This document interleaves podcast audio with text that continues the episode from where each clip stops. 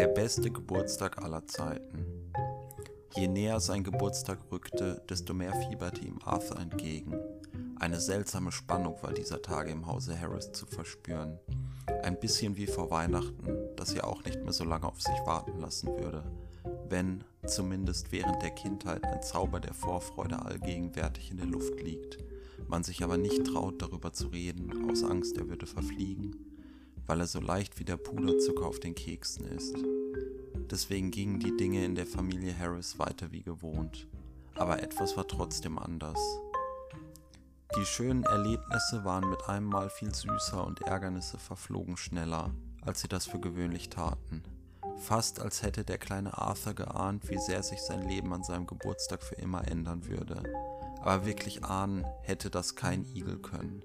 Nicht einmal Klein Arthurs Eltern, die die ganze Überraschung eingefädelt hatten. Dann schließlich kam der große Tag. Arthur hatte all seine Freunde eingeladen und alle kamen.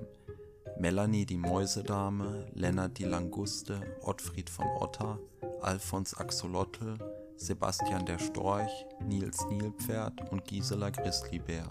Nach einem langen Tag mit Spiel und Spaß saßen sie alle auf ihren Stühlen bzw. in ihren Aquarien um den Esstisch und warteten darauf, dass Arthur endlich seine Geschenke auspackte.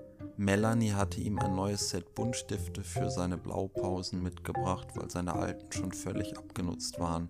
So sehr hatte er in den letzten Tagen Flugzeuge gezeichnet, um sich von seiner Aufregung abzulenken. Lennart hatte ihm ein deutsches Wörterbuch für seine Reise nach Dresden geschenkt. Danke, Lennart, aber ich habe ja nicht vor, in Dresden zu landen, lächelte Arthur ein bisschen verwirrt. Trotzdem, man weiß ja nie, was passiert.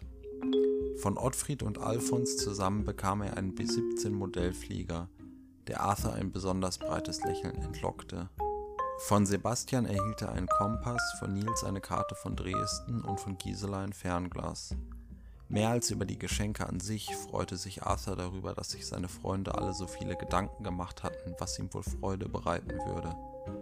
Zuletzt packte Arthur das Geschenk seiner Eltern aus, eine Fliegerkappe mit Pilotenbrille und pelzigen Ohrenschützern, die besonders weich waren. Damit du dich während deiner Flugstunden nicht erkältest, lächelte seine Mutter. Arthur stutzte. Wir haben dich auf der Pilotenschule in London angemeldet. Im Frühling geht es los, sagte sie. Das ist allerdings auch dein Weihnachtsgeschenk dieses Jahr.